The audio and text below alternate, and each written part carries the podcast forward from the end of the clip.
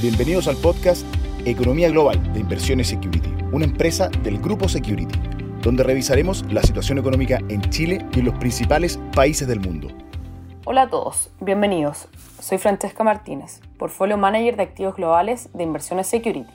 Y en nuestro podcast de Economía Global de esta semana revisaremos a Japón y su atractivo de cara al último trimestre. Desde comienzos de septiembre, el índice bursátil japonés ha mostrado un desempeño positivo y superior a sus pares desarrollados, impulsado en gran medida por la abstención del primer ministro Suga a postularse a la reelección de la presidencia del Partido Liberal Democrático para las elecciones previstas para fines de septiembre. A casi ya un año del comienzo del periodo de gobierno de Suga, la escasa contención del virus ha ido deteriorando la aprobación del desempeño del primer ministro.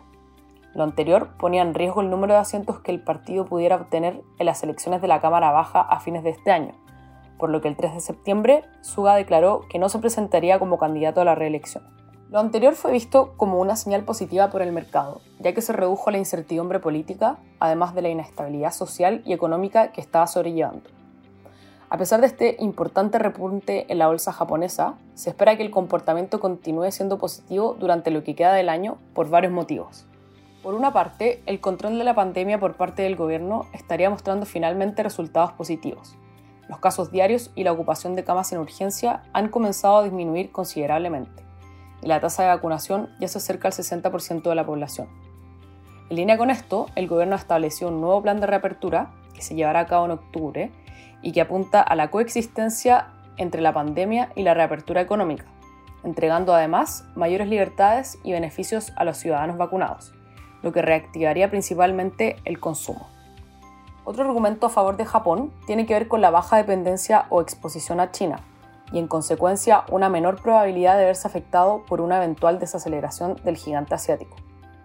Solo el 16% del PIB japonés corresponde a exportaciones y la exposición de sus ventas al consumidor local asciende a un 60%.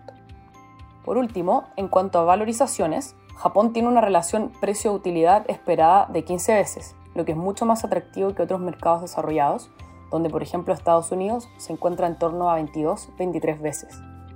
Algo similar muestra la revisión de utilidades de las compañías, donde se puede observar a Japón como una de las bolsas más atractivas, con revisiones al alza tanto para el corto como el largo plazo, a diferencia de China, que muestra revisiones a la baja y negativas en el mismo periodo.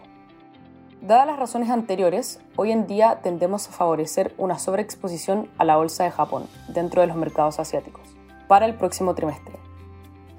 Recuerda que puedes encontrarnos en redes sociales como Inversiones Security y seguirnos. Te esperamos en una próxima sesión de Economía Global. Te invitamos a revisar todos nuestros contenidos digitales en nuestro sitio web, Spotify y YouTube de Inversiones Security, una empresa del grupo Security. ¿Quieres? puedes.